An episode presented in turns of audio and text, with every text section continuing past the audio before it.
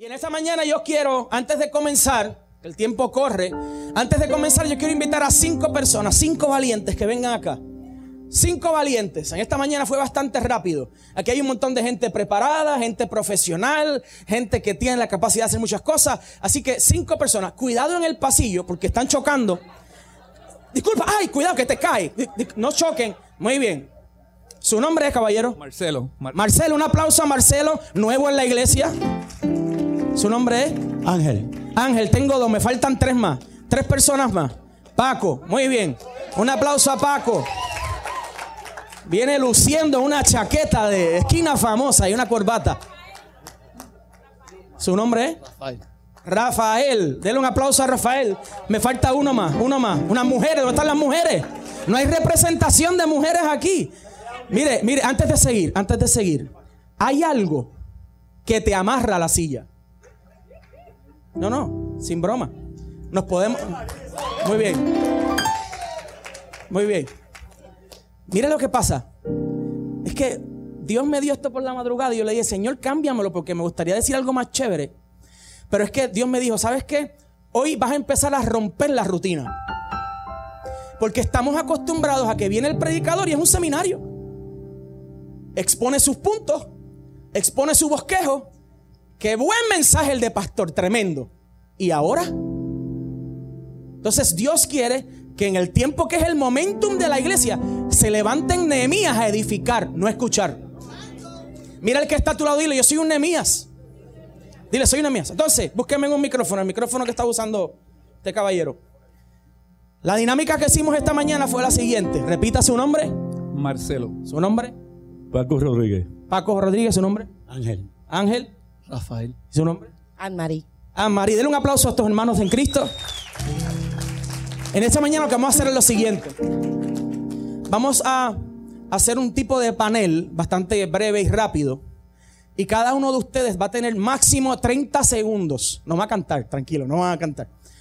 Máximo 30 segundos, 30 segundos, máximo 30 segundos para exponer cuál usted entiende que es la crisis más grande que está enfrentando el país. Máximo 30 segundos. ¿Ok? No tiene que buscar la Biblia, buscar cuatro versículos bíblicos para respaldar lo que está diciendo. Máximo 30 segundos para que usted exponga a la iglesia cuál usted cree que es la crisis más grande que enfrenta Puerto Rico. ¿Ok? 30 segundos. Comenzamos con Amarí.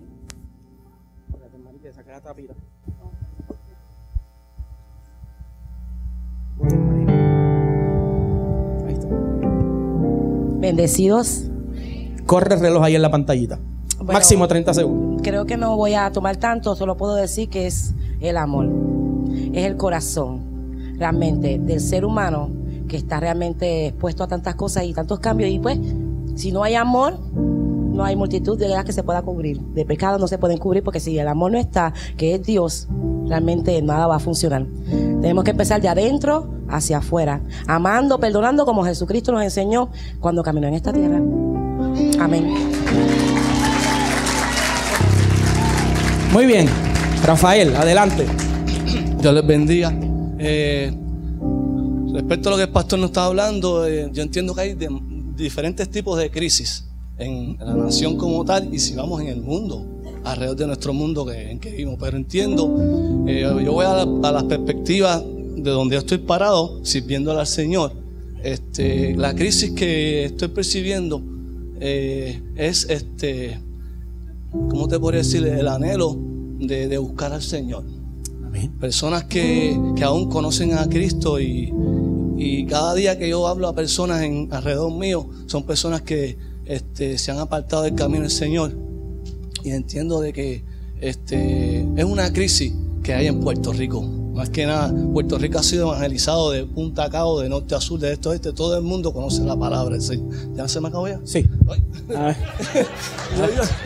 Como yo sé que hay predicadores en la iglesia, pues le puse el numerito allá al frente. A ver. Pero, zúmbale ahí, Rafael. Muy bien. Adelante, Ángel. Corre el tiempo. Somos panelistas aquí. Yo creo que para mi entender la, la mayor crisis que tiene este país es que nos hemos acostumbrado a la vida fácil. Queremos que todo se nos dé en las manos y nos hemos olvidado de que nosotros tenemos que esforzarnos más para poder tener las cosas que verdaderamente nos hacen falta. Muy bien, eso es. Amén. Den un aplauso a nuestros hermanos que ya han hablado. Paco. Bueno, la crisis que, que estamos pasando es la desunión en este país. La si no estamos desunión. unidos, si no estamos unidos, para ningún sitio podemos ir. Muy bien. Amén. Un aplauso a Paco por esas palabras de autoridad. Marcelo, ¿verdad? Marcelo, sí, Dios les bendiga. Eh, estaba en Walmart los otros días, voy a tratar de ser bien rápido. Y, 30 segundos Y estaba caminando por el, por el Walmart y, y el Señor comenzó a mostrarme los corazones de las personas, lo que la hermana dijo. Y el Señor me decía, hay tantos corazones que yo quiero entrar, pero no puedo. Porque son corazones atados, corazones heridos. La iglesia tiene que hacer el trabajo de llegar a esos corazones y sanarlos. Nosotros tenemos que tener compasión por la gente que muchas iglesias no las quieren, los que están en las luces, los adictos, la gente que han pasado por tantos problemas que a veces los señalamos, los criticamos, pero no sabemos de dónde viene el problema. Tenemos que hacer el trabajo de evangelizar y llevar la palabra es. a los que tienen los corazones heridos. Eso, eso es uno de los problemas más grandes que tenemos en la iglesia. hoy en día. Muy bien. Denle un aplauso a todos nuestros hermanos. Pueden tomar asiento. Gracias. Eh, de la, ah, se me quedó mi asistente por aquí con la, la Biblia. Ajá, perfecto. Adelante. Muy bien. Entonces, lo que hablábamos el, el domingo pasado, nosotros hablamos de ansiedad. Diga, diga conmigo ansiedad. Pues entonces, esta mañana yo quise dar una continuidad al mensaje, pero no volver a recalcar lo que es la ansiedad. Yo quiero moverme de la ansiedad a la edificación. Diga conmigo edificar. En esta mañana, los panelistas que nosotros tuvimos aquí al frente dijeron más o menos lo mismo. ¿Por qué quiero eh, darle la oportunidad a nuestros hermanos que están en el, en el pueblo para que también se expresen? Porque, vuelvo, nos hemos acostumbrado a que simplemente los domingos venimos a un seminario y no vemos nada diferente que tal vez nos haga pensar o nos haga ver cuál es la realidad de nuestro país. Entonces los hermanos de esta mañana hablaron, uno habló de comunicación, el otro mencionó los- el amor, los valores, el otro mencionó la educación en el país, otro de ellos mencionó que los cristianos no estamos activos, otro mencionó lo que es el carácter y el otro, el último mencionó lo que era la familia. Los hermanos que hablaron ahora, uno habló del amor, la ausencia de Dios, acostumbrados a la vida fácil, la desunión y la falta de compasión. ¿Usted sabía que nosotros, el cuerpo de Cristo, tenemos lo necesario para combatir todas estas cosas? Mira el que está a tu lado, dile, tú cargas algo que puede cambiar todas estas cosas. Entonces, el sábado estuve analizando nuevamente las noticias. Día conmigo, noticias. El sábado estuve analizando las noticias también del país, de lo que iba sábado, domingo, y hablando con el periódico abierto, que es la, la realidad de nuestro país. eh, escalan un- una, una de las noticias hablaba, escalan un apartamento para robar un PlayStation.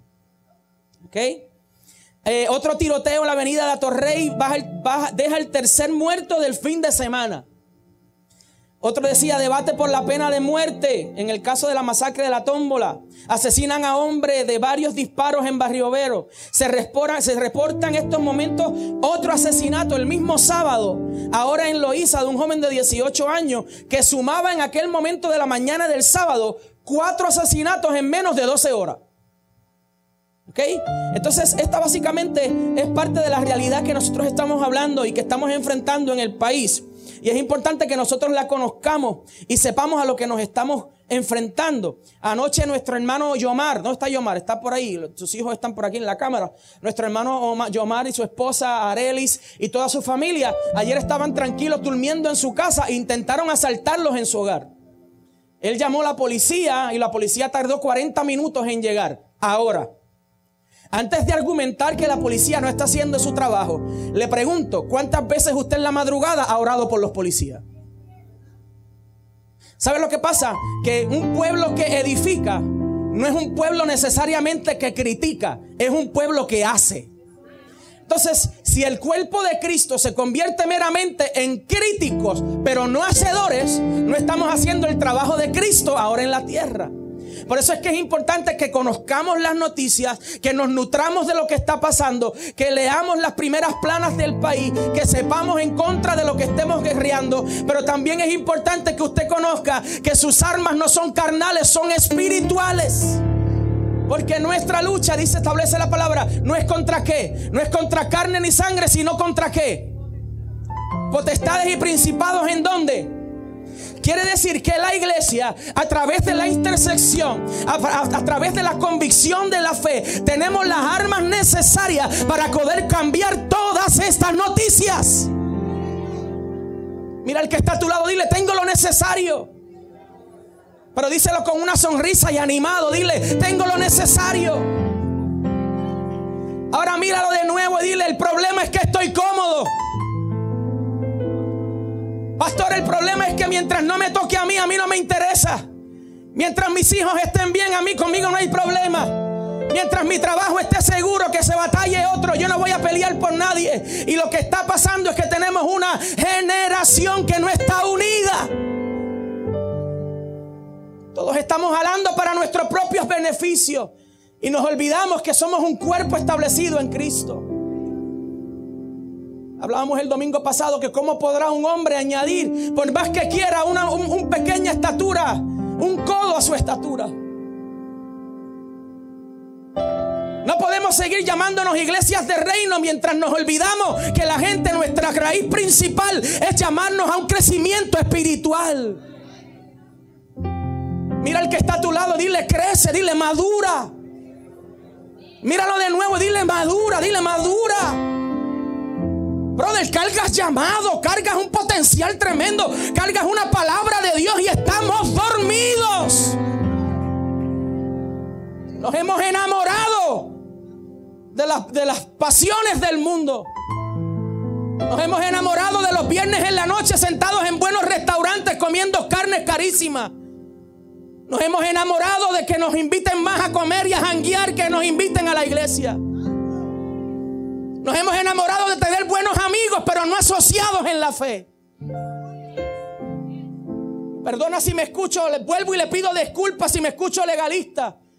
Pero si predicar el balance de Cristo me hace un legalista, soy un legalista. Porque quiere decir entonces que su definición de legalismo no es la misma que la mía entonces. Mira a la persona que está a tu lado y dile, si seguimos enfriándonos, nuestro país se nos va a caer encima. A la una de la tarde en Barrio Obrero, en la luz de Barbosa, de la avenida Barbosa, plena luz del día, parados en la luz, una mujer prende su teléfono y comienza a grabar un tiroteo tipo película. Frente a sus ojos. Yo tengo tres niños, tres niños y me tengo que preocupar por eso. Estando yo el sábado pasado en Plaza de las Américas, ver cómo casi matan a un hombre detrás de mí. Mis hijos los jalamos y los tiramos de la escalera para que no pasara nada. Y un hombre cae tendido en Plaza de las Américas, chapoteado en sangre. Justo detrás de mí. El que haya la voluntad de Dios para mi vida no me exime de que pueda ser tocado por el enemigo. Pero es muy diferente eh, enfrentar un ataque bajo la voluntad de Dios que enfrentarlo corriendo de lo que Dios quiere hacer conmigo. Profesor mío de contabilidad ayer hablaba de mi generación, los millennials. No escuchamos para entender, escuchamos para ripostar. Pensamos que lo creemos, lo sabemos todo. Y le decía al profesor, Sengotita, le decía, profesor, siento que mi papá me está dando la clase esta mañana. Y todo el mundo empezó a reírse. ¿Y por qué? Y el profesor me dice, ¿pero por qué? Porque exactamente las mismas palabras que usted me está diciendo es la que él me dice. ¿Y cuántos dolores de cabeza yo no le dado a mi papá? Porque simplemente no escucho para entender, escucho para almacenar y ya mi argumento está ahí a la punta de la lengua. Mi generación, los míos, treinta y pico, 28 a 35, no escuchamos. Porque pensamos que mi título, mi maestría me va a dar el éxito. Pienso que mis estudios me van a dar el bienestar que estoy buscando, pero mi vida espiritual se desgasta. Y es triste y honestamente esto no estaba ni en el plan. Y los que estaban aquí esta mañana saben que este... Pero hay una necesidad en el mundo que necesita Nehemías que se activen. Hay unas murallas caídas allá afuera que necesitan Nehemías que se les, se les, se les ablande el corazón y se pongan en oración y le dice, Dios mío, donde están mis antepasados, esto está destruido. Mira al que está a tu lado, dile actívate, dile actívate. Más fíjate al que está en la parte de atrás, dile actívate, dile actívate. Escuche bien antes de entrar a Nehemías. Dios no cambiará para adaptarse a nosotros. Nosotros debemos cambiar para adaptarnos a Dios. Él sigue siendo el mismo Dios. Él es el Dios del primer versículo de la Biblia. En el principio es el mismo Dios dentro de todos los 66 libros de la Biblia. Y es el mismo Dios que cierra la Biblia hablando de Él. Dios no cambia. Deuteronomio capítulo 7 dice, Deuteronomio 7, márquelo por ahí, luego lo lee. Deuteronomio 7, versículo 8 dice, sino por cuanto Jehová os amó y quiso guardar el juramento que juró a vuestros padres, os ha sacado Jehová con mano poderosa y os ha rescatado de servidumbre de la mano del faraón del rey de Egipto. Verso 9 dice, conoce pues que Jehová tu Dios es Dios, Dios fiel, que guarda el pacto y la misericordia a los que le aman y guardan sus mandamientos hasta mil generaciones. Mira al que está a tu lado, dile con ánimo, dile, tú tienes pacto, dile, tú tienes pacto. Hay un pacto que está sobre ti. Hay un pacto que se le hizo a nuestro pueblo. Nosotros cargamos un pacto. Dios es un Dios de pacto y prometió que con nosotros haría lo que Él dijo desde el principio que iba a hacer. Esto tiene que, brother, esto tiene que motivarte, esto tiene que enamorarte. No podemos seguir escuchando y salir de aquí se acabó. Hay algo que tiene que, como Nemía, cambiarte el corazón y decirle, Dios, ayúdame a edificar tu pueblo.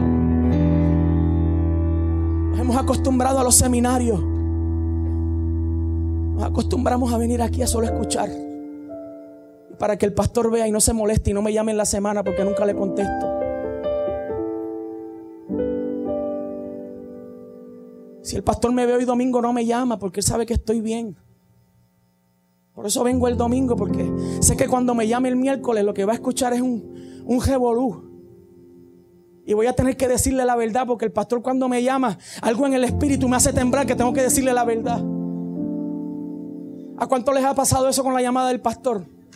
A mí me ha pasado y soy su hijo. Si usted no lo ha pasado, experimentalo. Un día de esto llámelo tratando de mentirle, trate, trate, trate de mentirle. Que él va a seguir, papito, ¿cómo tú estás? Pastor, está en mi historia, está todo bien. Papito, ¿cómo tú estás? Victoria, brother, papi, vamos por encima, estamos bien. Papito, ¿cómo tú estás? Hacho, papi, en verdad, mira, estoy pasando por este problema. Porque yo puedo estar seguro que estamos en una casa donde tenemos un excelente pastor. Dale un aplauso a nuestro pastor.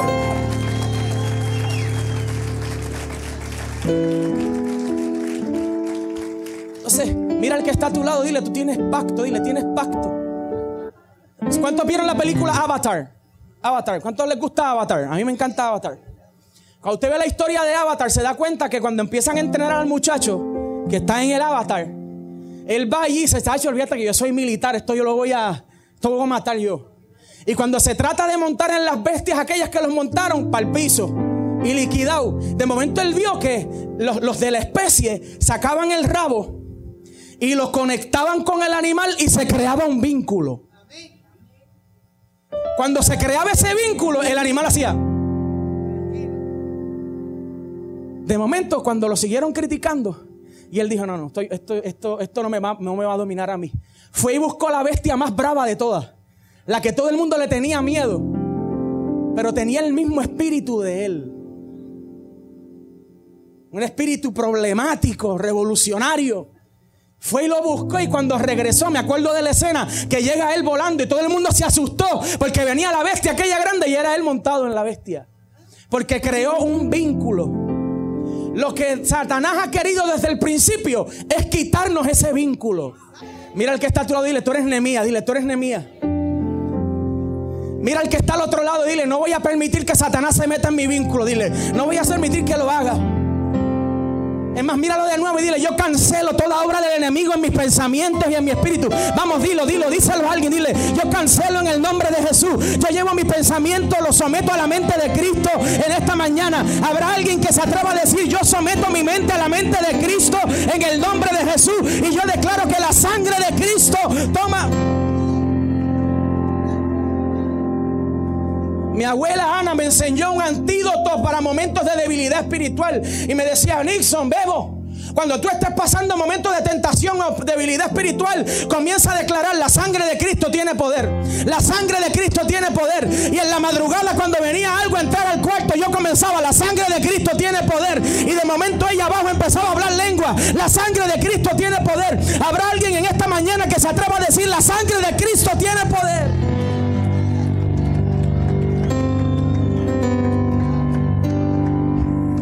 Necesitamos una generación. La palabra dice, los violentos arrebatan el reino de los cielos. Necesitamos que la iglesia se despierte. Necesitamos que la iglesia se levante. Hace falta que el fuego vuelva a los templos. Hace falta que la gente se levante otra vez y comience a sentir el llamado de Nehemías. Tenemos miedo al fuego. Por miedo que nos digan legalistas. Pero por el miedo a que nos dijeran legalistas, dejamos que el fuego se apagara. Y hoy estamos luchando para que la gente se levante. Renunciamos a los coritos porque pensaban que bautizábamos los cultos como legalistas. Y la gente dejó de cantar coritos para cantar alabanza simplemente de necesidad. Almáticas. Y las canciones que hablaban al alma y te levantaban, esas son las canciones que pegan. Pero ¿dónde están las canciones que lo adoran a Él? ¿Dónde están las canciones que no le piden? Simplemente le dan adoración. Ahora todo se ha convertido en abra los cielos, dame, suple, provee, mis deudas, cancélala. No, no, no. Si no hay un espíritu de enemías que se levante, la ciudad seguirá derribada. Pero hoy le estoy hablando a una iglesia, a una generación que declara en el nombre de Jesús que la sangre de Cristo tiene poder. Dale cinco arriba al que está a tu lado, dile la sangre de Cristo tiene poder.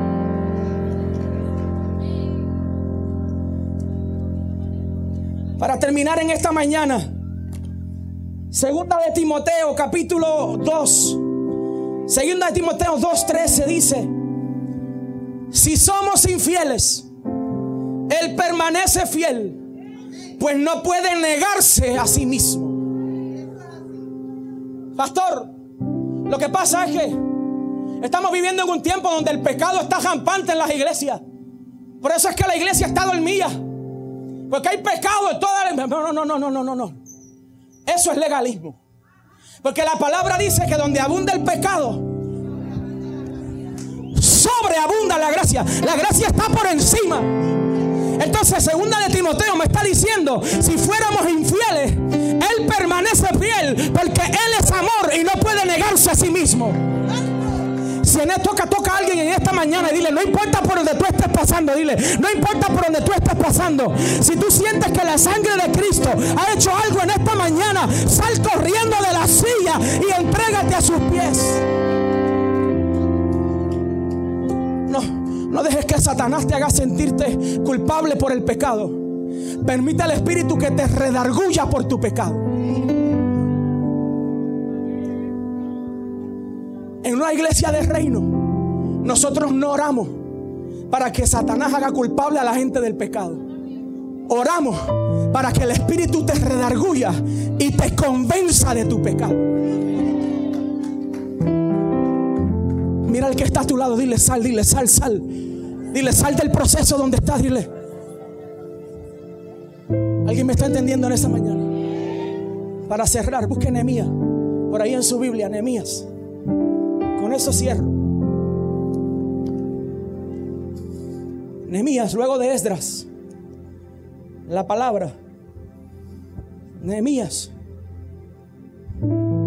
Luego de Crónicas, Esdras, Nehemías, antes de Esther. Aleluya.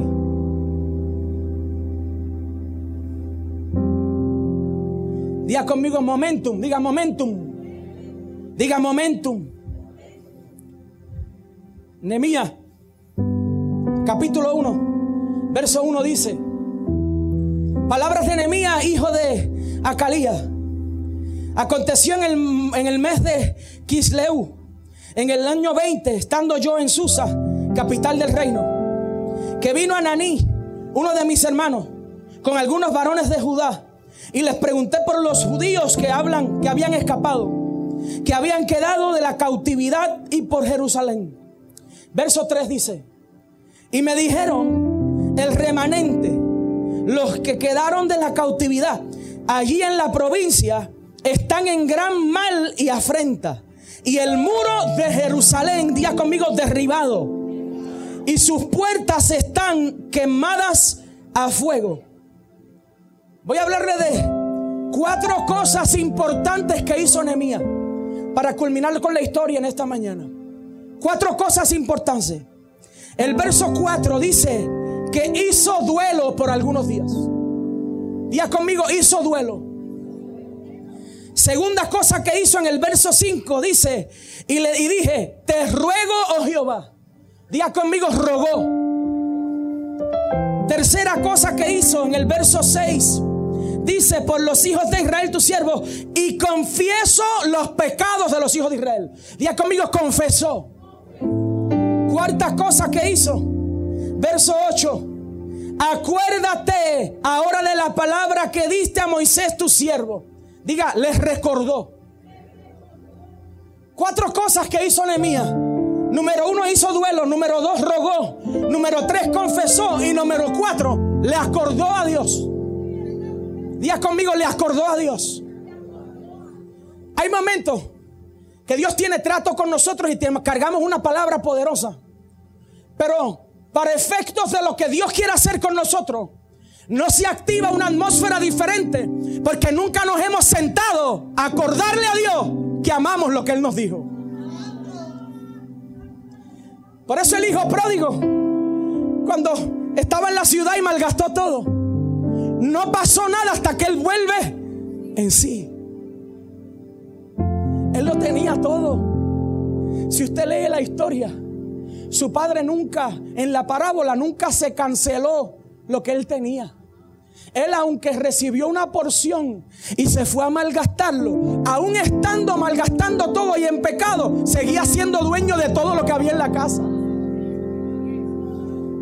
Por eso es que muchas veces nosotros cargamos palabras, cargamos promesas, cargamos profecía.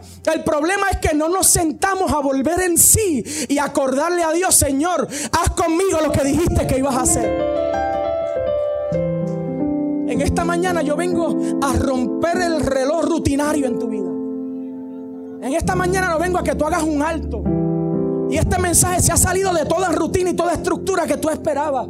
Porque Dios lo que me trajo en esta mañana a decirte fue, detente, rompe la rutina y acuérdale a Dios lo que Él dijo que iba a hacer contigo. Estamos tan entretenidos, estamos tan ajorados. Entramos a las 8 de la mañana, salimos a las 6, cogemos tapón, llegamos a las 8 a hacer comida, a vestirnos, a, bañarnos, a, limpiar. Cuando viene a mover son las 10 y media de la noche, estamos explotados en la cama, no sabemos ni, ni la hora que es. Nos levantamos al otro día automático a las 5 y media y así todos los días. En esta mañana Dios quiere que te detenga. Y como Nehemías, acuérdale a Dios lo que Él dijo que iba a hacer contigo. Dile a Dios, para, para. Señor, wow, wow. Hago un alto a todo lo que estoy haciendo. Acuérdate de lo que dijiste a mi pueblo.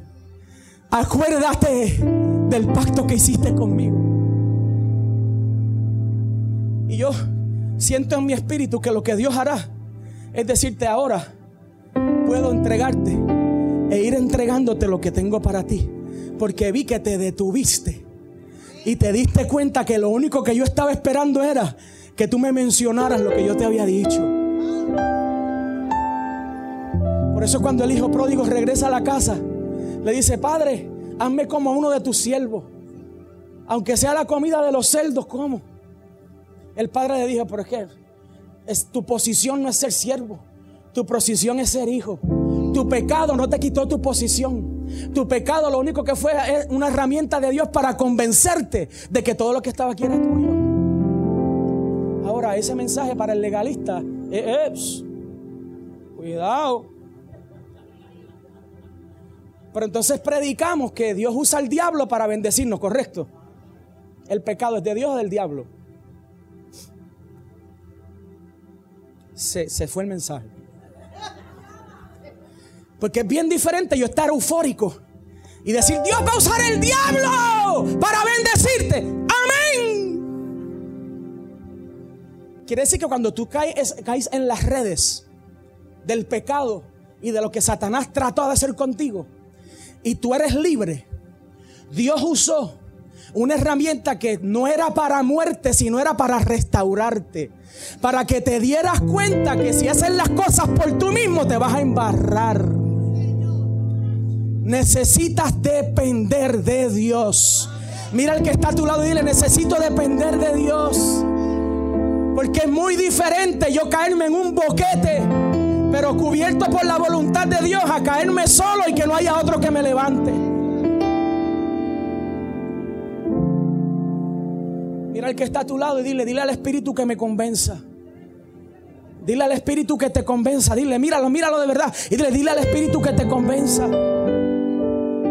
Porque hay pecados que estás cargando que no eran pecados para estar toda la vida pecando. Eran pecados que Dios te permite enredarte en la red.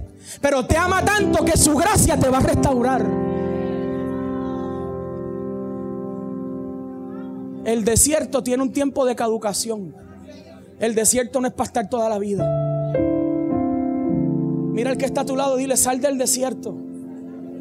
Míralo de nuevo, dile, sal corriendo del desierto. Para terminar, dice que es la historia más adelante, que va donde el rey Nemía. Y el rey nota en su rostro tristeza. Y el rey le dice, oye, ven acá, cabrón, ¿qué tú quieres? ¿Qué tú quieres? ¿Qué te pasa? Nemías le dice, permíteme reedificar las murallas. Me da tanta pena ver eso así. Un hombre que se levantó y reedificó. Momentos después se levanta cuando va al pueblo a decirle, ¿quién se levantó? Zambalá y Tobía. Empezó la opresión. Rafito estaba aquí el domingo, el viernes pasado. ¿Verdad, Melvin? Estaba aquí el viernes pasado y me dice, pastor, ven acá, quiero ir contigo. Dime, Rafito. El domingo salimos de aquí con una predicación tremenda. El domingo salimos de aquí, tachos motivados en el espíritu. Y yo le digo a mi esposa, eh, ¿cómo es que se llama la esposa? Le digo, Tatiana, estoy tan gozoso en el espíritu que sé que Satanás me está esperando en la cancha. Mire, el poder que tiene sus palabras. Satanás estaba esperando a ver qué iba a hacer para quitarle el gozo. Y a veces nosotros mismos le damos la alternativa. Melvin está aquí de testigo, fue a la cancha. Un, joven trató de darle a su hijo y se perdió el control ahí, se formó un revolú. Y él por poco se mete en un revolú legal por darle un nene allí. Y su esposa se metió en otro revolú. Y me dice el viernes, Sacho Pastor, yo que salí gozoso del culto y yo sabía que el diablo me estaba esperando allí. Y yo le dije, cometiste un error.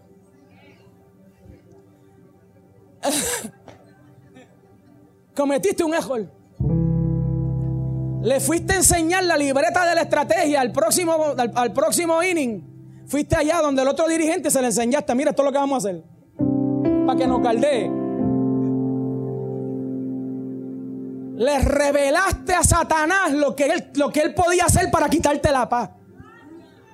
Y me dice, wow, es verdad. Pero a veces lo hice, pastor, sin la intención. Y yo, no, y él sabe que tú lo haces sin intención, pero le diste el juego, le, le diste la clave. Entonces mira al que está a tu lado y dile cuidado con lo que dice tus labios. Míralo, míralo de verdad y le cuidado con lo que tú declaras. Porque piensas que estás hablando tonterías y lo que le estás dando es alternativas a Satanás a que te destruya. Dice que Nehemías, Zambalá y todavía le hicieron la vida imposible. Se levantaron, resistieron. Siempre habrá gente que cuando tú digas, voy a meterme con Dios, siempre aparecen los Zambalá y Tobías a quitarte la paz. Mira el que está a tu lado, dile, no te conviertas en un Zambalá y Tobías en mi vida, dile, no te conviertas.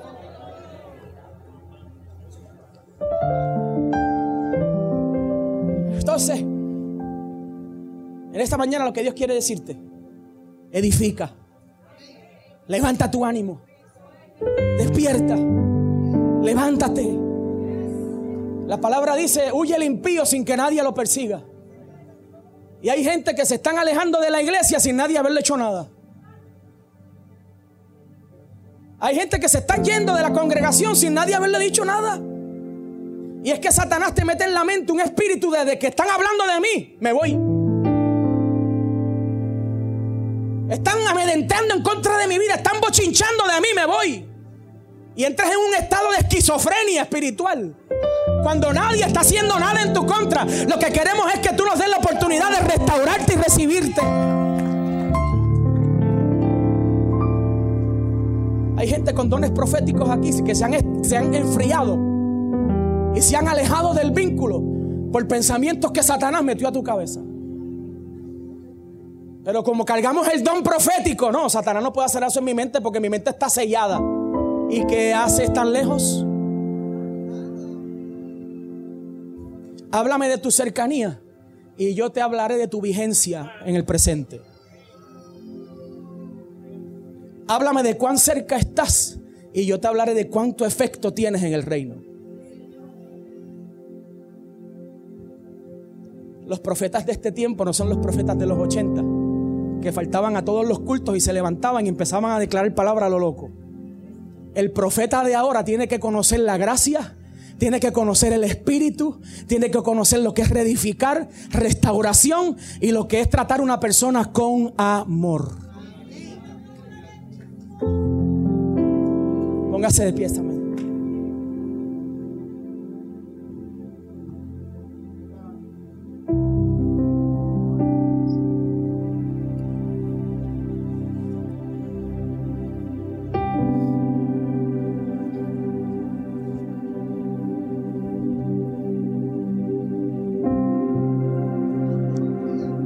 Muéstrame tu cercanía y yo te hablaré de tu efecto en el reino.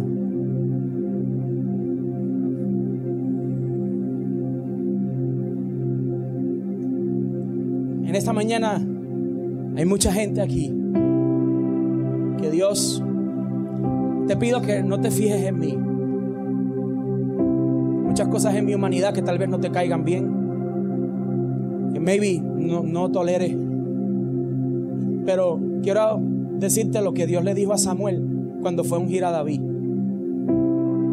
Samuel siendo profeta y don tremendo, iba convencido o tenía un concepto de a quien iba a ungir.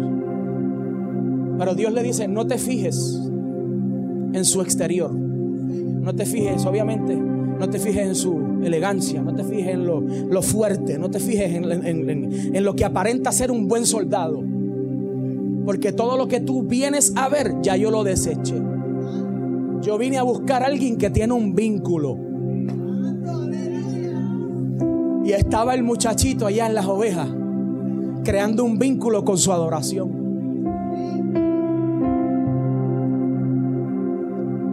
En esta mañana te, pido que no te fijes en mí. Cierra tus ojos y trata de conectarte al vínculo en el Espíritu que Dios ha tratado de decirte en esta mañana. Trata de moverte de la ansiedad a, la edificación. El domingo pasado hicimos un llamado para combatir toda ansiedad en el nombre de Jesús.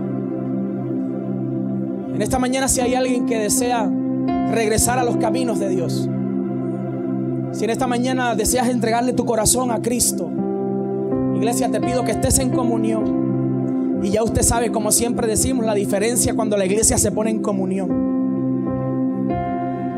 Tú deseas regresar a casa como el hijo pródigo, el enemigo te ha puesto en la mente que no te interese lo que nosotros estamos diciendo, porque realmente esto es una fantasía, esto es un concepto fantasioso.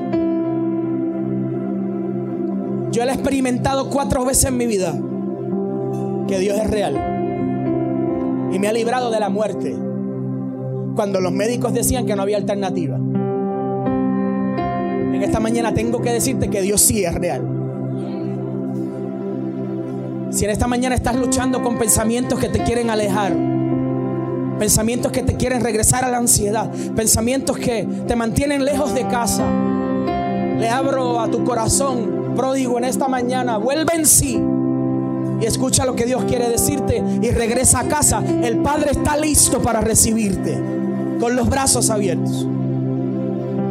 Esta mañana hay alguien que quiere reconciliarse con el Señor o entregarle su corazón al Señor. Te voy a pedir que pases acá al frente, queremos orar por ti. No importa la posición que ocupes, no importa cuántos años.